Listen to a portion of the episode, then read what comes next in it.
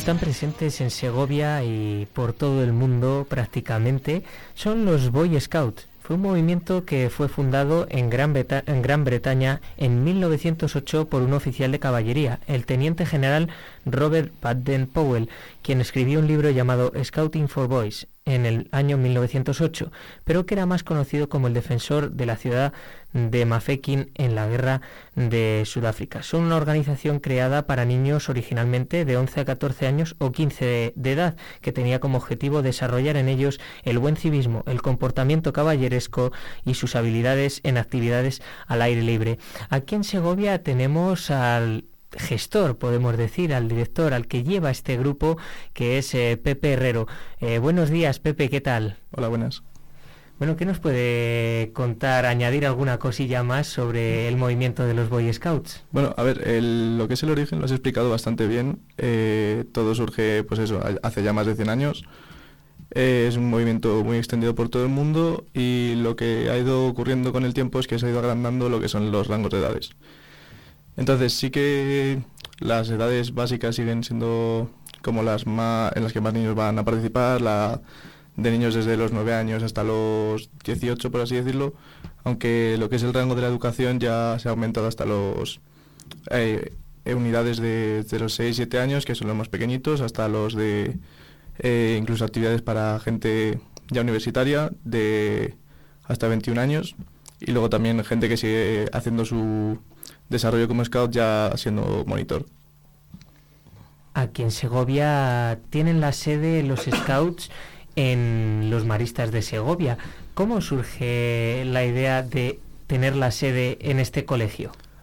Pues mira, el grupo nuestro, el grupo Scout Siete Picos, surge hace ya 42 años, en 1981, con el hermano Diego, que entra como un hermano marista muy joven, eh, quiere fundar un grupo ligado al, colegio, pues al final eh, el grupo, nosotros actualmente ya en Orígenes pertenecíamos al movimiento Scout católico, es decir, vamos ligados también a la parte religiosa, al igual que maristas, y eh, también formamos parte del grupo de Scout Compostela, que son pues diferentes grupos de, de maristas que hay pues, por toda la zona de Compostela en este caso, y ya desde orígenes, desde el primer año, se empezaron a hacer las actividades en maristas eh, y de ahí ahora.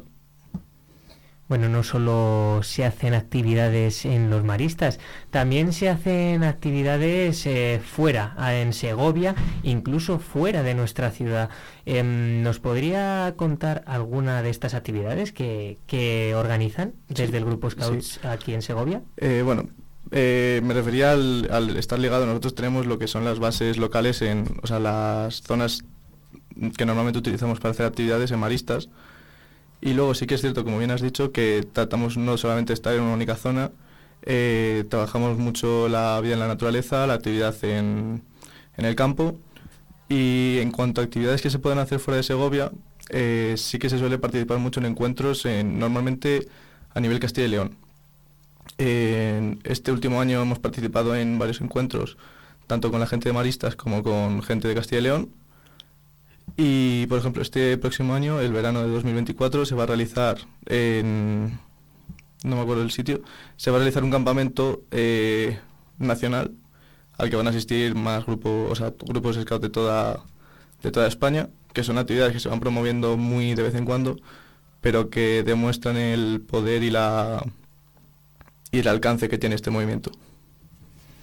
Eso, por supuesto, tiene mucho alcance y tiene muchos niños que, están interesados en realizar actividades durante el fin de semana, los campamentos, etcétera, todas las eh, los actos y actividades que organizan desde Scouts eh, Segovia. En este caso, eh, también tengo entendido que los monitores no les llaman ni por el apellido ni por el nombre.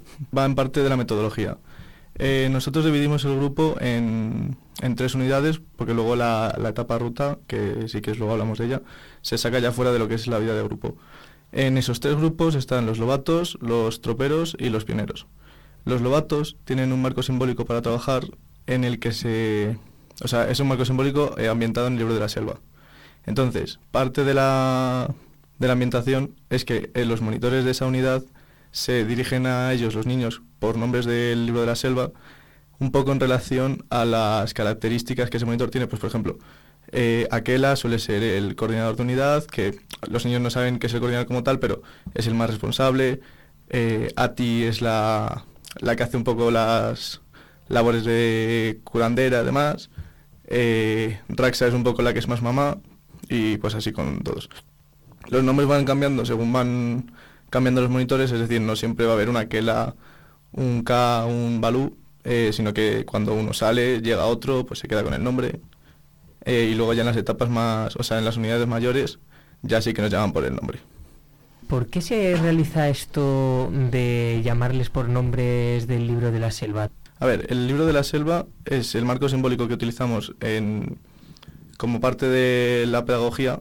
Eh, nosotros tenemos una pedagogía que se llama el proyecto de jóvenes, que en cada rama se va adaptando de distintas formas, distintos marcos, distintos eh, patrones, distintas, distintos objetivos, distintas formas de trabajar. Entonces, en la etapa de Lobatos sí que se centra más en el libro de la selva, porque es una forma muy sencilla de adaptar la ley Scout y todo lo que Baden-Powell eh, quería transmitir con Escultismo para Muchachos, que es el primer libro del que has hablado antes. Es una forma muy sencilla de transmitir esos valores y esas, esos roles a los niños más pequeños. Pues la verdad que interesantísimo, porque es una manera muy curiosa y a la vez diferente de, transmitir estos valores a diferentes generaciones de, chavales. ¿Qué número de, personas eh, forman ahora mismo los scouts aquí en Segovia? Pues actualmente no tenemos listas cerradas porque estamos eh, con la nueva, nueva ronda, estamos empezando, eh, empezamos hace poco más de tres semanas y lo que sí que te puedo decir, en números del año pasado, eh, sí que teníamos inscritos a bastantes niños. Lo único que, ya como un matiz, como en todo lo que ha ocurrido, eh, hay menos número que antes del COVID. O sea, eso es en casi todos los aspectos de eh, actividades sociales, actividades de extraescolares y demás, ha ocurrido.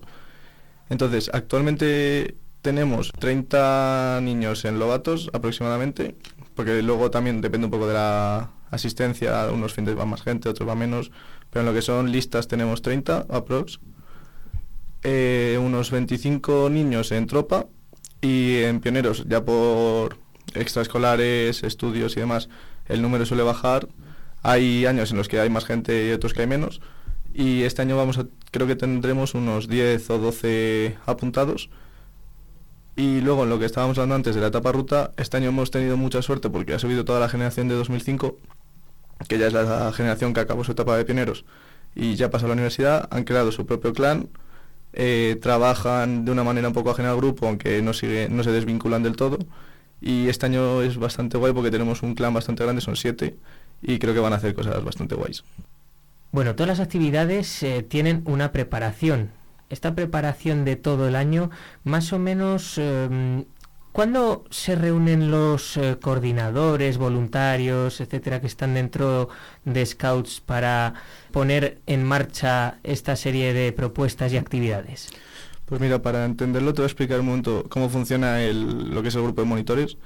Eh, nosotros al grupo de monitores somos el CRAL. El CRAL eh, está formado por los jefes, que son los monitores, y luego para las distintas unidades hacemos pequeños grupos de monitores que son los CRALETES. Entonces, nosotros lo que solemos hacer es ya empezar la preparación de la ronda que, toca en el campamento anterior. Es decir, en este último campamento de 2023 ya empezamos a hablar un poco de la disponibilidad de, la, de los monitores, de ver quién puede asumir unos cargos, asumir otros, etcétera, etcétera. Y a principios de septiembre, más o menos con el inicio del curso de universitario, porque casi todos somos estudiantes, aunque hay otros grupos que tienen ya gente más más mayor, gente que trabaja, etcétera. Eh, nosotros hacemos una reunión en la que planificamos un calendario, unos objetivos, eh, planificamos también quién va a organizar actividades grupales, actividades un poco más complicadas que no son simplemente los sábados de 4 a 7 de la tarde. Y ya en esa, en esa acampada, porque lo hacemos en un fin de semana, eh, dejamos organizado quiénes, cuáles van a ser los craletes. Los que se organizan más en serio ponen objetivos acordes a la unidad, ya un poco en función también de las edades, de lo que quieran conseguir, las responsabilidades que van a dar los chavales. Y ahora con lo que te comentaba antes de del proyecto de jóvenes, eh, una de las, de las cosas que tenemos muy en cuenta es que los, trabajes, los chavales trabajen por sí solos. Es decir, eh, los monitores simplemente somos acompañantes adultos. Los niños eh, obviamente van cogiendo responsabilidades a medida que van aumentando las edades. No es la misma la responsabilidad de un niño de 10 años que de uno de 18. Y esto lo que hace es que los niños desarrollen una forma de trabajo diferente, vayan eh, como cogiendo esa ese rodaje, ese, esas ganas de, hacer cosas, porque luego se nota mucho de cara a una vida más adulta quién ha aprendido a organizarse sus propias actividades, quién ha organizado lo que a él le interesaba. Un poco la iniciativa también se nota, sobre todo en trabajo en grupo. Y eh, con estos, en estos últimos años ya los monitores hemos cogido como un rol un poco más secundario para dejar paso a los protagonistas, que son los niños. Entonces, eh, dejamos que ellos digan lo que quieren hacer, cómo lo quieren hacer. Obviamente, les echamos una mano. No es lo mismo eh, tener que organizar una actividad de 4 a 7 que un campamento entero pero ya van cogiendo ese rol de responsabilidad que es lo que queremos conseguir. Importantísimo que los niños adquieran esta serie de conocimientos y vayan adquiriendo responsabilidades con el paso del tiempo, porque al final son el futuro, son los que tienen que llegar a puestos de responsabilidad, son los que tienen que mantener esta serie de tradiciones y actividades y por supuesto, muchísimas gracias por atendernos, Pepe. A ti por invitarme. Y bueno, y que se den esta serie de actividades lo mejor posible, que siga creciendo el número de scouts, por supuesto, y que eh, sigan disfrutando, porque es uno de los principales objetivos de estas actividades, además de, esta educación en valores que intentó eh, llevar a cabo el fundador Robert Baden-Powell. Están presentes. Vive Radio Segovia en el 90.4 de tu FM.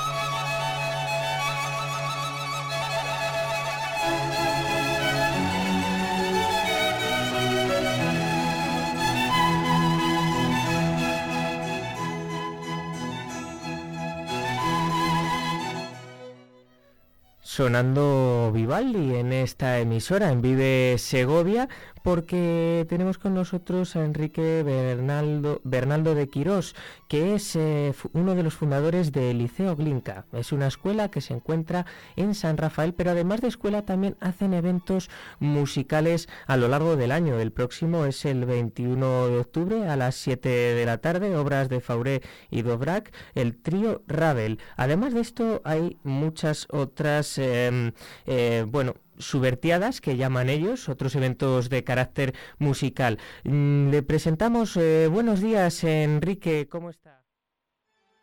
Muy buenos días Víctor, muy bien, muchas gracias por, por invitarme. Para nosotros es un placer el poder hablar de música siempre aquí en Vive Segovia, que somos una radio musical y además de 8 a 10 estamos eh, haciendo esta serie de entrevistas y con actualidad informativa y le agradecemos mucho que esté con nosotros. Lo primero de todo, quería que nos explicase un poco en qué consiste Liceo Glinka, que se encuentra en la falda eh, de la Sierra de Guadarrama, en San Rafael, en esta localidad de nuestra provincia, y cómo se inició este proyecto. El origen del proyecto eh, fueron precisamente los conciertos. Eh, nosotros eh, nos establecimos en San Rafael en 2018 y a partir de 2019 se nos ocurrió celebrar unos conciertos al aire libre, aprovechando el buen tiempo que hay aquí en agosto. Eh, y así fue como empezamos a, celebrar estos eventos eh, para no demasiadas personas. Normalmente el público no suele sobrepasar las 100 personas. Eh, servimos además un pequeño agape en el cual pues todo el mundo puede charlar un poco, disfrutar de la compañía de los vecinos, de, de la gente que a lo mejor hace tiempo que no ve y después pues también disfrutar de un concierto. Y ese fue un poco el origen del Liceo Glinka, eh, un poco más adelante, ya en plena pandemia, en 2020, pusimos en marcha eh, ya la escuela, eh, la escuela de música que funciona durante todo el año y en la cual pues ofrecemos clases de piano, de guitarra y de canto, además de otras actividades que también vamos realizando aquí.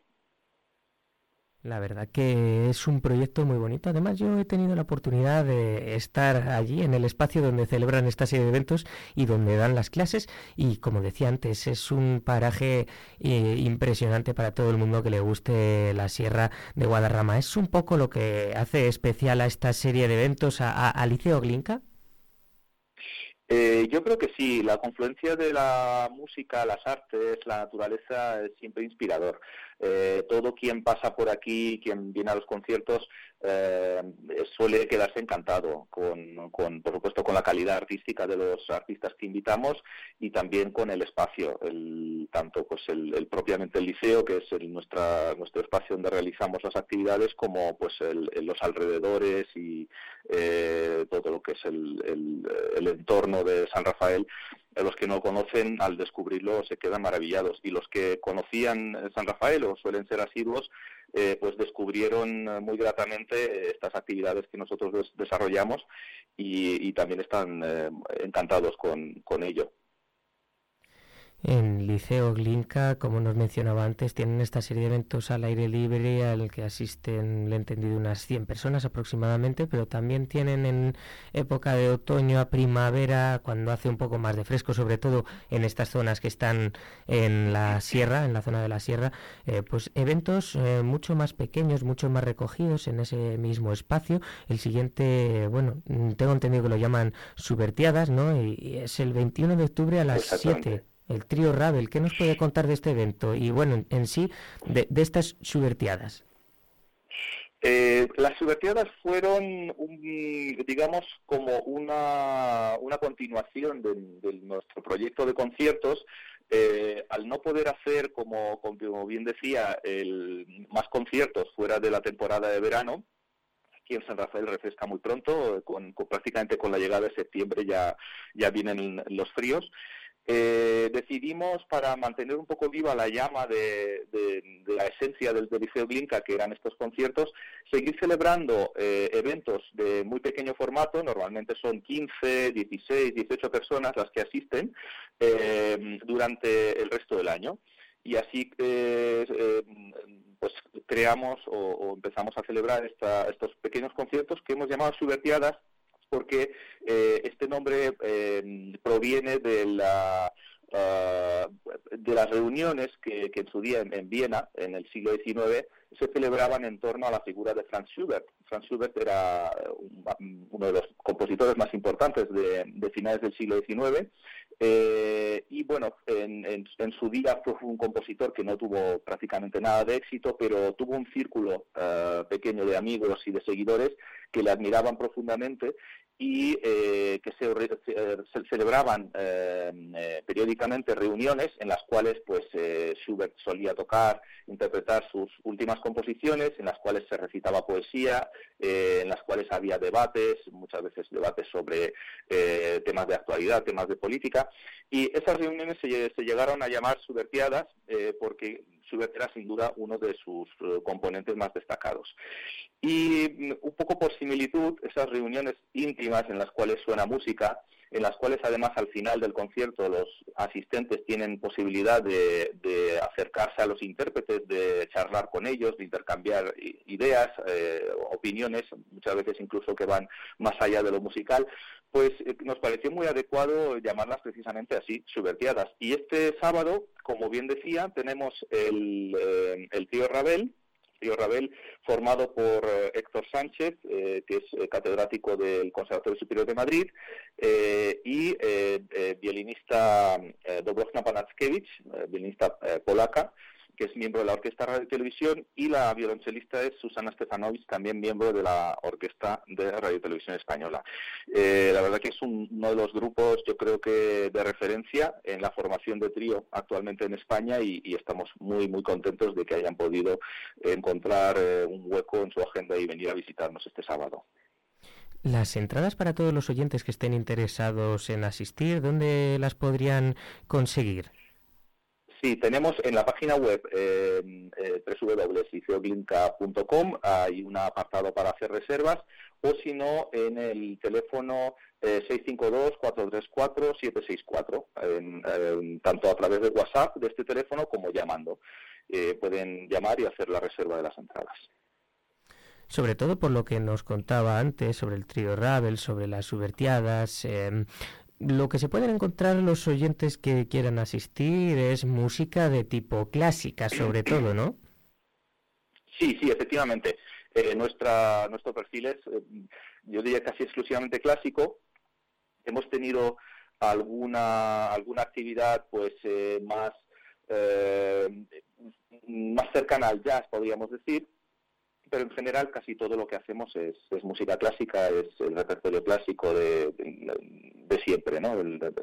los grandes músicos del barroco, el clasicismo, el romanticismo y, bueno, pues de más recientes también del siglo XX, pero siempre dentro del ámbito clásico.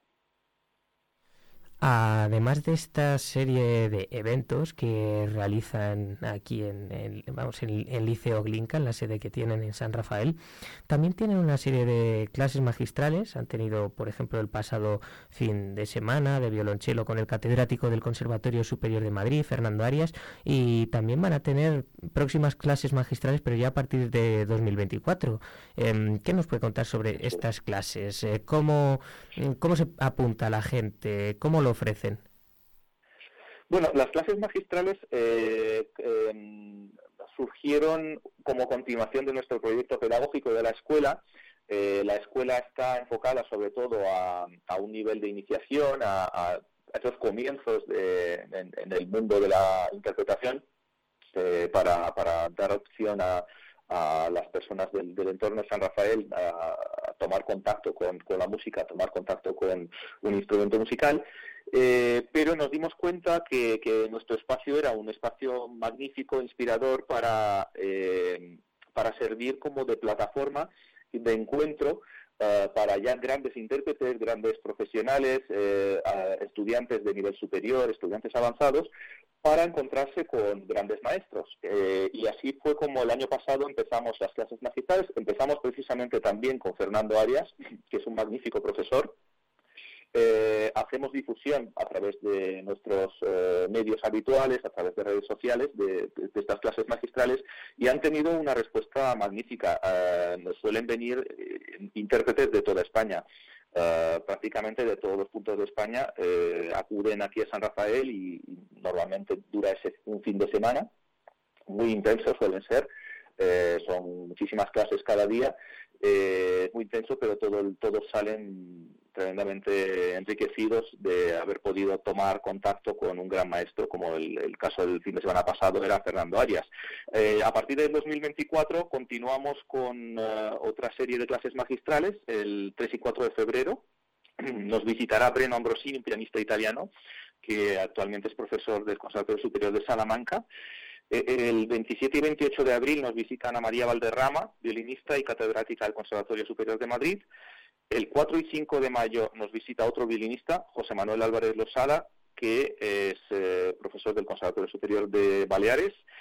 Y en principio la última clase magistral que tenemos programada es 8-9 de junio con el pianista ruso Andrei Yarosinski, que, también nos visita eh, y es un, honor para nosotros que, podamos tener estos grandísimos maestros aquí en San Rafael, en este entorno, como decía antes, eh, tan, tan inspirador y además con la posibilidad de, trabajar intensamente y, disfrutar de la música y la naturaleza y la compañía de, otros profesionales.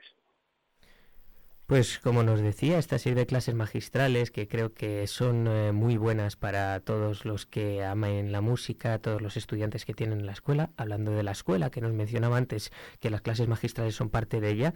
Eh, esto, este proyecto lo iniciaron más tarde Em, que, vamos, como nos decía antes, Liceo Glinka nació para eh, dar una serie de eventos musicales de los que nos ha hablado, pero luego formaron la escuela musical, una escuela musical en la que ofrecen clases de piano, guitarra, canto, estimulación temprana con el método Mago Diapasón y coro para adultos.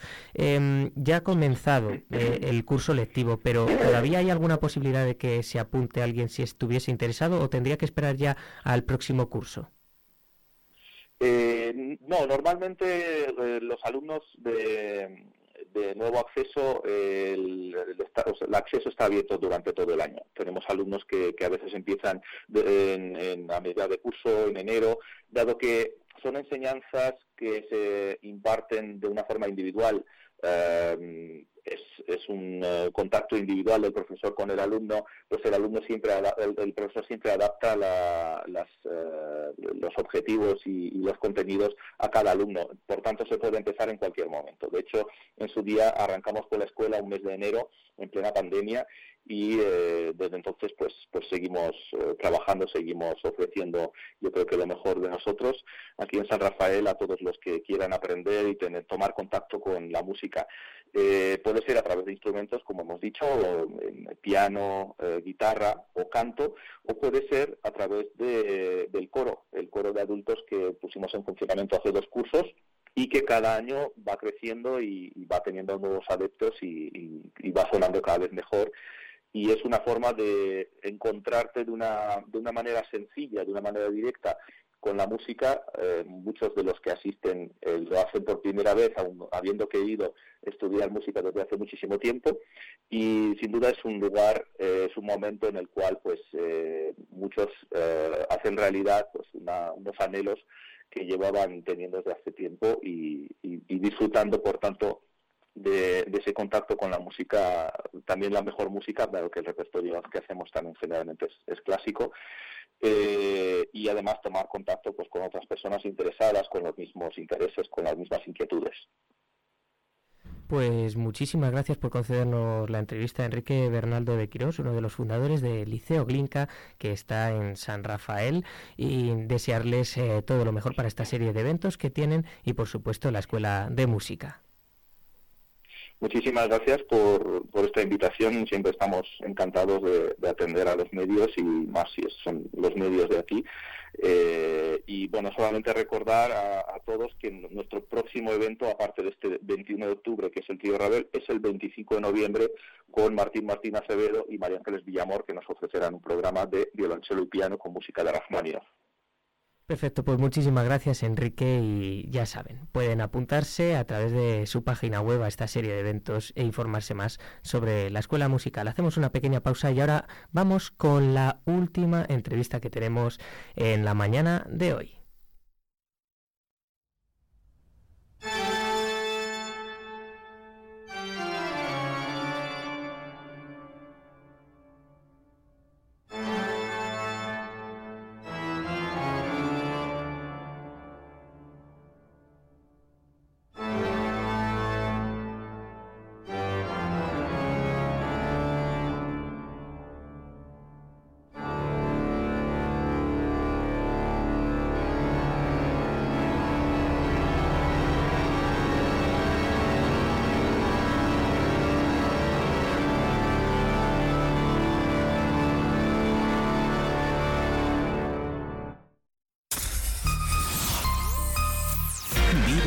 Segovia en el 90.4 de tu FM.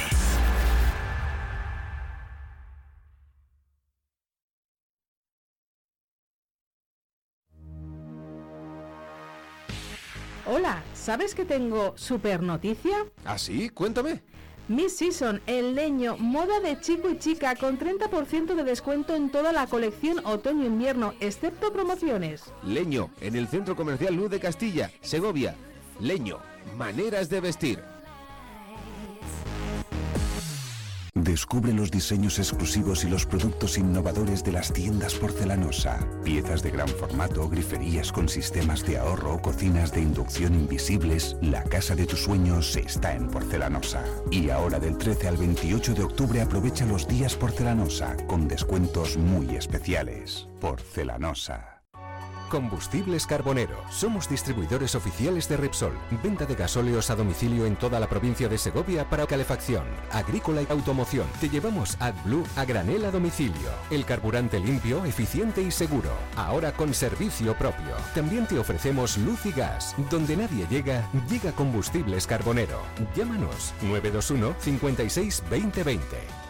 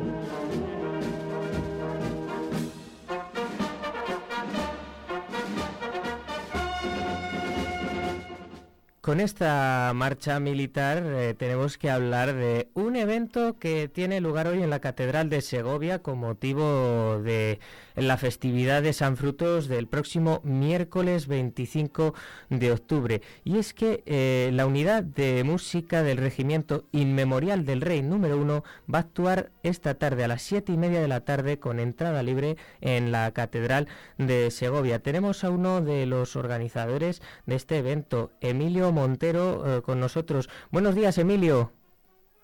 Hola, buenos días. No, eh, ¿Qué nos puede contar sobre este evento que ya es tradicional, que se viene realizando muchos años aquí en la ciudad de Segovia y en la catedral? Em, ¿Cambia algo respecto a años anteriores? Bueno, el esquema es eh, parecido, o sea, prácticamente igual. Y bueno, este año pues alcanza su quinta edición y todo se debe pues al, al éxito que en ediciones anteriores ha tenido y es, ya digo, pues prácticamente es la, lo que es el, la organización y la distribución del acto es, es, similar. Habrá el concierto y luego al final pues una pequeña ofrenda de flores delante de la capilla que preside precisamente el trascoro de la catedral, que es donde se va a realizar el concierto.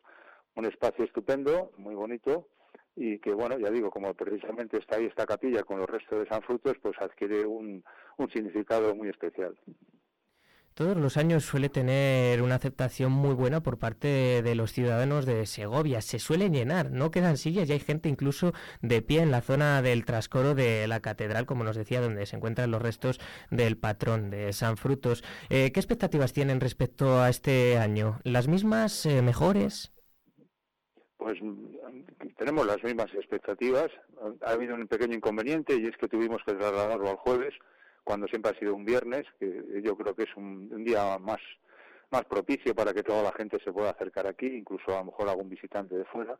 pero por los problemas técnicos de la propia unidad de música hemos tenido que adelantarlo. Y luego también, ojalá que la lluvia a esa hora nos respete, sobre todo a la entrada de la gente en la catedral, porque suele hacer colas antes de la apertura ya para el público en general, para el concierto, y bueno, pues esperemos que, que el tiempo, aunque llueva todo el día, que precisamente a esa hora nos acompañe un poco y nos facilite la entrada a la catedral.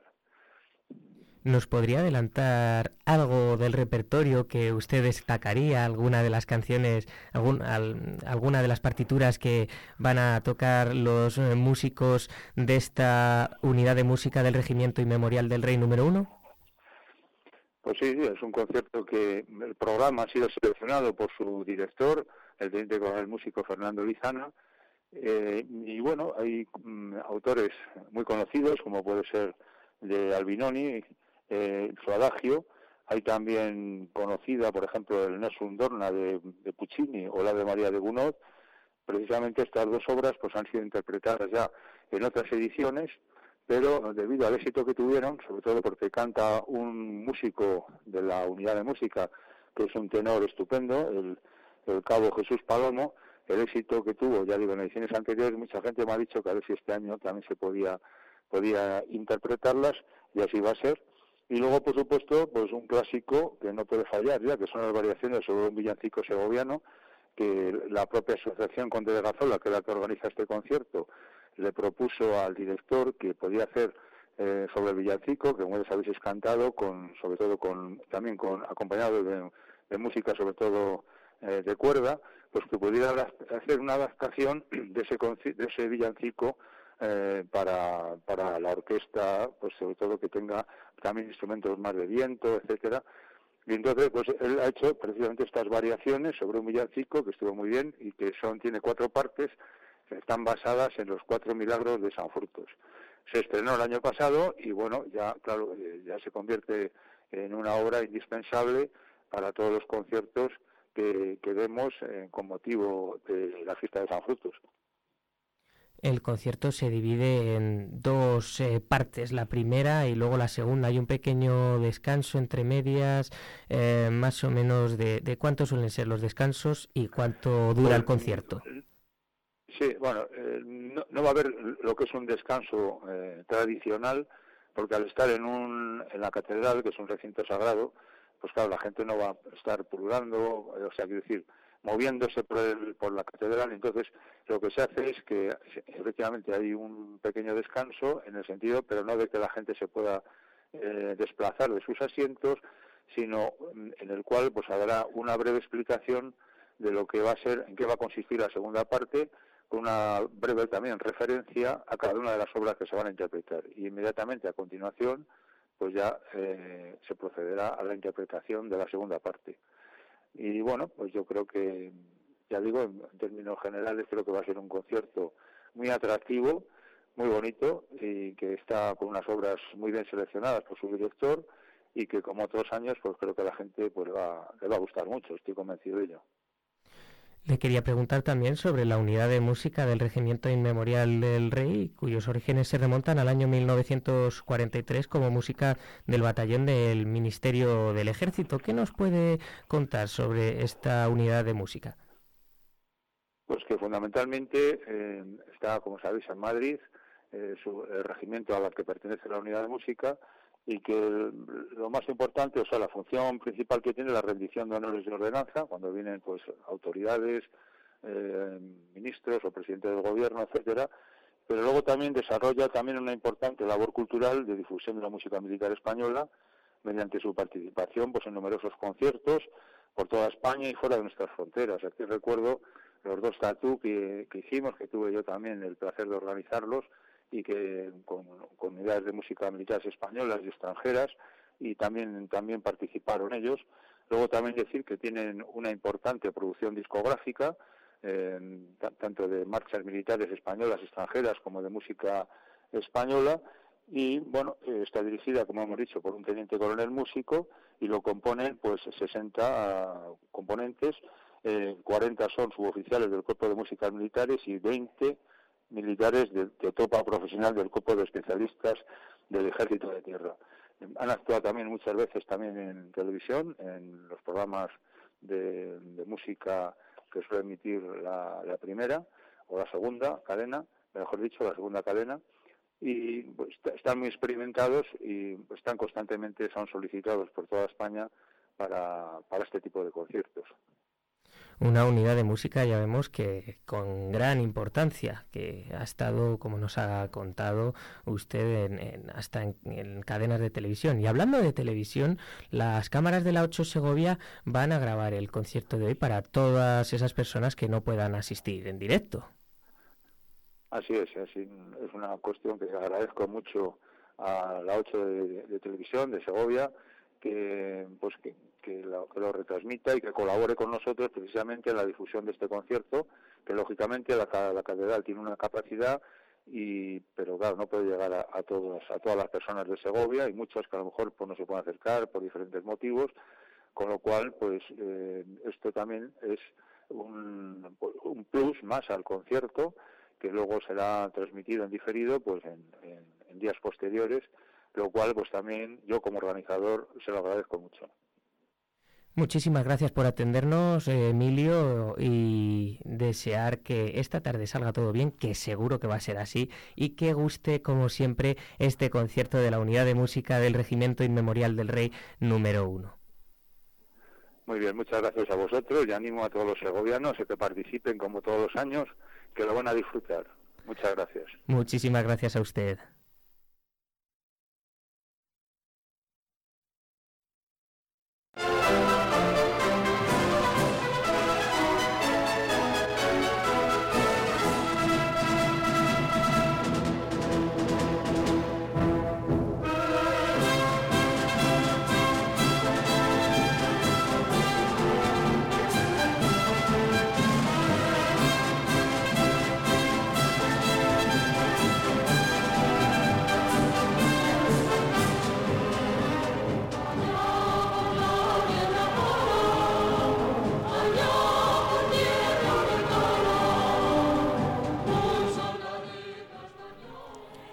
Ya lo saben que este concierto tendrá lugar esta misma tarde dentro de la programación de San Frutos, pero las cámaras de la 8 Segovia lo van a captar todo para ofrecérselo y nosotros se lo iremos contando todo aquí en Vive Segovia, en Vive Radio. Nos marchamos para seguir trabajando, para poner eh, esa nota a todo lo que ocurre en nuestro entorno más cercano y volver mañana, Víctor, con más ganas, con más fuerza y con un montón de contenidos. Por supuesto, desde las 8 ya lo saben, aquí estaremos todos ustedes. Feliz mañana.